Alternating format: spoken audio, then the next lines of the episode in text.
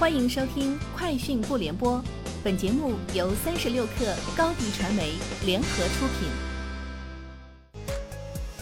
网罗新商业领域全天最热消息，欢迎收听《快讯不联播》。今天是二零二一年一月十三号。坚果手机产品经理朱海洲近日通过微博宣布，所有报名参加敖里游戏 APP 的用户已经全部开放内测权限，可参加相关云游戏的体验。敖里游戏即是字节跳动的云游戏业务，在二零二零年年初就已经立项，于今年年初上线开测。三十六氪获悉，IDC 发布二零二一年中国商用大屏市场预测，二零二一年商用大屏显示市场出货量将达到七百八十二万台，同比增长百分之十七，其中 LCD 拼接屏引领市场增速，同比增长百分之二十。交互式电子白板和商用电视分别达到百分之十九和百分之十七增速，广告机预计增长百分之十，预计到二零二三年，超过百分之二十八的广告机将支持更多互动交互功能，同时超过百分之十的广告机将支持五 G 连接。三十六氪获悉，一月十二日，数字医疗健康科技企业丁香园宣布推出专业级医疗数据开放平台。该平台为可全面覆盖药品、疾病、医院、科室、诊疗、医学资讯等多场景应用的开放式数据平台。目前已有阿斯利康、阿里云、华泰证券等四百余家药企、金融保险、互联网企业成为平台合作方。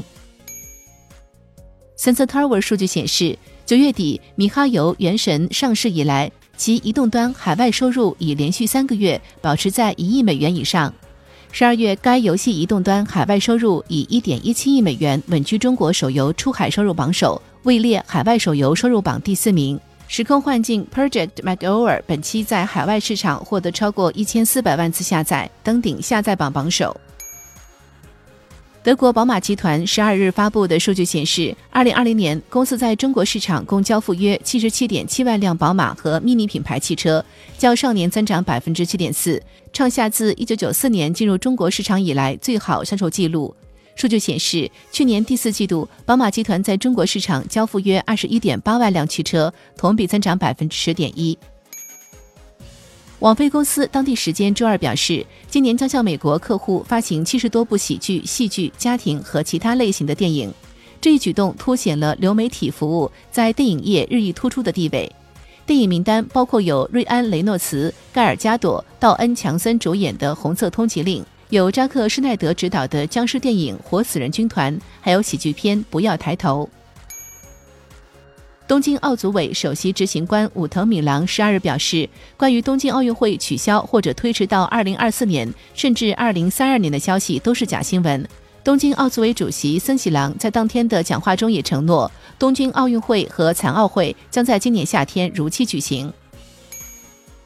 亚马逊和 Facebook 都已向其员工发出警告称，由于担心大型科技公司遭遇强烈抵制，员工的人身安全面临威胁。这两家公司表示，特朗普支持者闯入美国国会的事件和美国国内的骚乱形势令人担忧。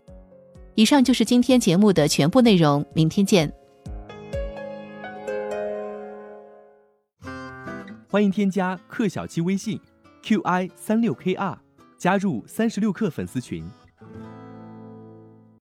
高迪传媒为广大企业提供新媒体短视频代运营服务，商务合作请关注微信公众号。高迪传媒。